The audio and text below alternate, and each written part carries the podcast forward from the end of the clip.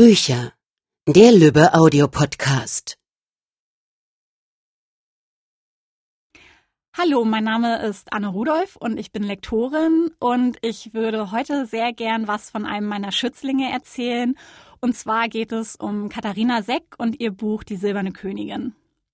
Ich denke mal, jeder, der diesen Podcast hört, möchte entweder herausfinden, ob dieses Buch, in diesem Fall also die Silberne Königin, etwas für den eigenen Lesegeschmack ist, ob es euch Hörern gefallen könnte oder, da ich ja keine normale Rezensentin bin, sondern Lektorin, wollt ihr vielleicht was über das Innenleben des Verlags und über die ganzen Hintergründe der Entstehung des Buches erfahren. Ja, ich versuche beides zu liefern. Einmal erzähle ich was über das Buch und dann plaudere ich natürlich auch noch ein paar Verlagsinterne aus. Also, wem könnte dieses Buch gefallen? Ich denke, allen, die Märchen mögen, hätten hier das perfekte Buch für sich gefunden. Ein Märchen spielt nämlich eine ganz entscheidende Rolle in der Handlung und auch die Atmosphäre des Buches hat was Märchenhaftes, denn es spielt in einem Land, das im ewigen Winter gefangen ist. Und die zweite Sache, die man mögen sollte, ist Romantik.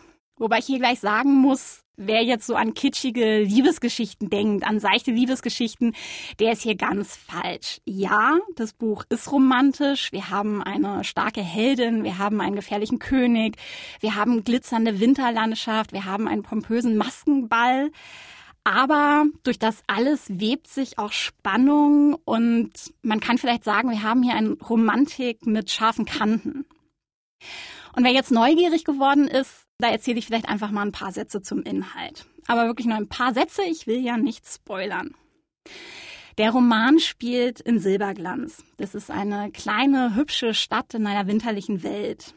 Aber dieser erste Eindruck von einer hübschen Stadt täuscht.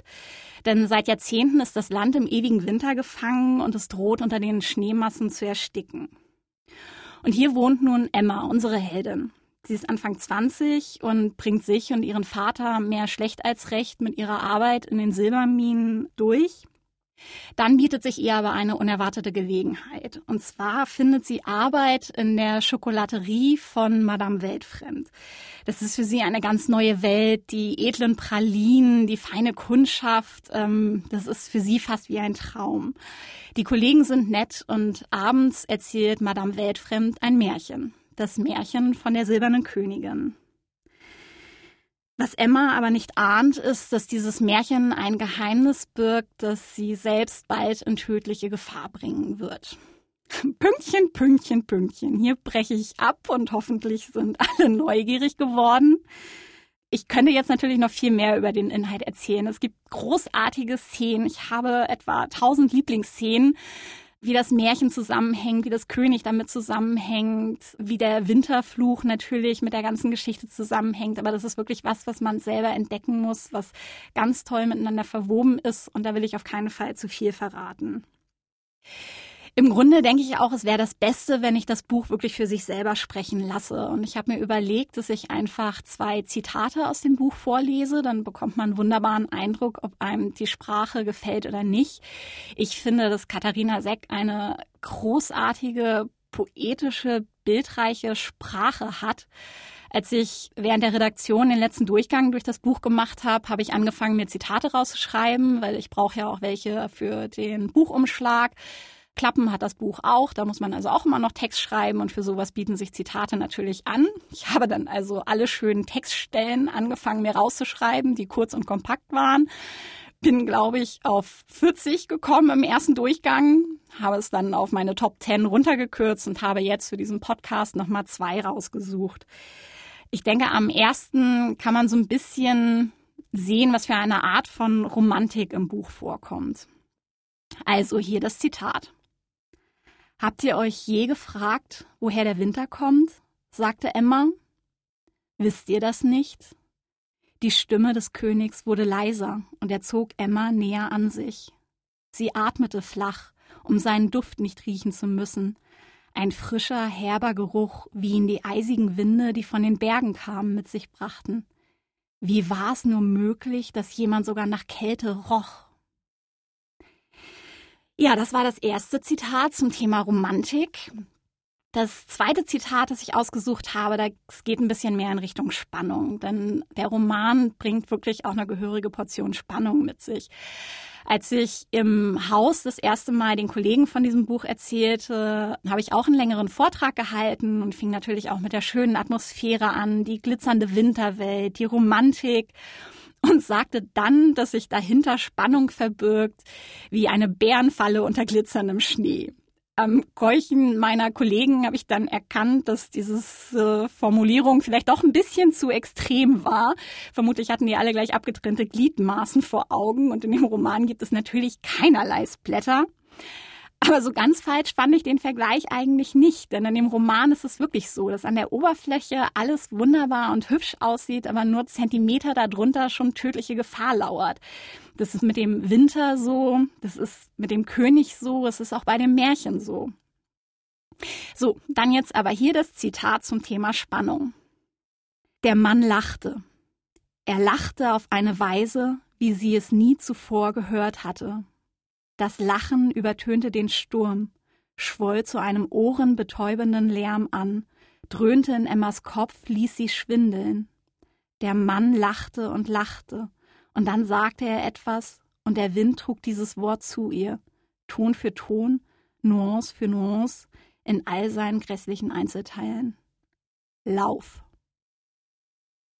Auch hier breche ich wieder ab ich verrate nur so viel. Es geht sehr spannend weiter, aber auch jeder kann dieses Buch lesen, der kein spritzendes Blut mag. Denn Spannung gibt es, aber kein spritzendes Blut. Ja, ich hoffe eigentlich, dass wir jetzt schon an einem Punkt sind, wo alle auf Pause gedrückt haben und sich das Buch beim Buchhändler ihres Vertrauens bestellt haben. Wenn das jetzt noch nicht der Fall war, kann ich vielleicht noch mit ein paar Vergleichen weiterhelfen. Es hat ein bisschen was von Disneys Frozen oder wie das auf Deutsch heißt, ich glaube, völlig unverfroren, die Eisprinzessin. Weil wir haben hier natürlich auch eine magische Winterwelt und ich hatte schon ganz ähnliche Bilder vor Augen. Es hat auch was von der unendlichen Geschichte von Michael Ende, weil das Märchen in der Geschichte erzählt wird, also die Geschichte in der Geschichte, die sich beide immer mehr miteinander verweben. Und man denkt natürlich auch an Schokolade von Joanne Harris, wegen der Schokolaterie, in der Emma arbeitet und der wunderbaren Düfte der Schokolade und den Geschmäckern der Pralinen, die da beschrieben werden. Und jeder, der natürlich romantische Fantasy mag, wie sie Victoria Aveyard, C.L. Wilson oder Lynn Raven schreiben, der ist hier natürlich auch genau richtig. Im Grunde kann ich im Fazit nur sagen, wer wirklich einmal aus der Welt abtauchen will, der hat hier das perfekte Buch gefunden. Und das wäre jetzt auch ein schöner Abschlusssatz gewesen, aber ich habe ja auch versprochen, dass ich ein paar Interner ausplaudere. Und ich bin mir nicht so ganz sicher, ob die Information, dass meine Kollegen bei Bärenfallen immer gleich an das Schlimmste denken, wirklich als Interner zählt. Also, was weiß man denn nur als Lektor über dieses Buch? Im allerersten Entwurf war die Geschichte noch ein schönes, aber im Grunde recht harmloses Jugendbuch, das einige lose Fäden aufwies. Ähm, mir gefiel das, aber ich wollte gern ein Buch haben, das man auch als Jugendlicher, aber auch als Erwachsener lesen kann und dem vor allem alles logisch ineinander greift. Nach diesem ersten Rohentwurf, den ich dann gelesen habe, habe ich mit der Autorin, mit Katharina Lange telefoniert. Ich glaube, bestimmt eineinhalb Stunden und wir haben lange miteinander gesprochen und vor allen Dingen besprochen, was man ändern kann und sollte. Und danach hat sich die Autorin dann ans Umschreiben gemacht. Und das Ergebnis hat mich wirklich ziemlich umgehauen. Die Figuren sind viel reifer geworden, die Bedrohung konkreter, das Märchen und die Geschichte greifen perfekt ineinander. Und ja, also ich war wirklich sprachlos, als ich diese Überarbeitung gelesen habe. Es passiert mir nicht allzu häufig. Ja, ja, gut. Man merkt schon, dass ich ja sehr viel und sehr lange reden kann. Äh, zurück zum Thema. Dieses zweite Überarbeitung war wirklich ganz toll und es war schon da klar, dass das absolut eins meiner Lieblingsbücher werden würde. Wir haben dann natürlich noch einen weiteren Lektoratsdurchgang gemacht, um auch die kleinen Logikfehler noch zu finden. Und mit dem Ergebnis bin ich einfach nur glücklich und hoffe, dass jeder andere auch genauso glücklich ist. In der Zusammenarbeit mit Katharina ich muss sagen, als Lektorin kann ich schon eine ziemliche Nervensäge sein. Ich kann unglaublich pingelig sein und auch noch auf die kleinsten Sachen hinweisen, wenn da irgendwas nicht zusammenstimmt. Da muss man schon ein gutes Nervenkostüm auch als Autor haben, wenn man an mich geraten ist. Und Katharina ist einfach unglaublich toll. Die ist als Autorin genauso perfektionistisch, wie ich als Lektorin perfektionistisch bin. Und es passte so richtig gut zusammen. Jetzt, wo das Buch fertig ist, haben die Autorin und ich, glaube ich, beide ein bisschen Panik, dass die Leser noch Fehler finden, die uns durchgegangen sind. Aber wir haben es beide so oft gelesen. Ich habe es viermal gelesen, dass ich es mir eigentlich nicht vorstellen kann. Gut, man kann natürlich immer beweisen, dass ich Unrecht habe, aber ich hoffe doch sehr, dass alles stimmt, von den paar unvermeidlichen Tippfehlern abgesehen. Apropos viermal lesen wenn man auch beim vierten Mal noch vor Freude quietscht, wenn man zu einer seiner Lieblingsstellen kommt, dann weiß man auch wirklich, dass man ein gutes Buch vor sich hat. Dieses Quietschen führt allerdings auch manchmal dazu, dass die Kollegen einen für völlig bekloppt halten. Vor allen Dingen, wenn man dann auch noch anfängt, mit sich selbst zu sprechen und solche Sachen sagt wie, oh, das ist die Stelle, wo sie fast stirbt. Die ist so schön. Also ich bin mir nicht ganz sicher, ob ich es jetzt geschafft habe, mit meiner Empfehlung, mit meinem Erzählen vielleicht manchmal auch etwas Wirr Begeisterung hervorzurufen. Vielleicht hat es auch eher zu Verwirrung geführt. Sollte das der Fall sein, aber ihr hört jetzt immer noch zu, dann nehmt euch einfach das Buch und lest es. Ihr werdet hinterher wissen, was ich meine.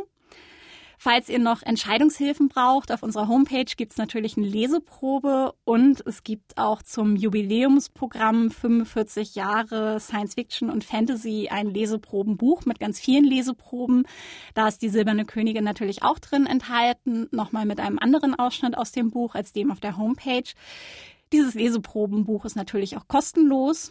Und im Grunde bleibt mir dann nur noch zu sagen, vielen Dank fürs Zuhören und natürlich viel Spaß beim Lesen. Das war's für heute von uns. Bis zum nächsten Mal beim Lübbe Audio Podcast.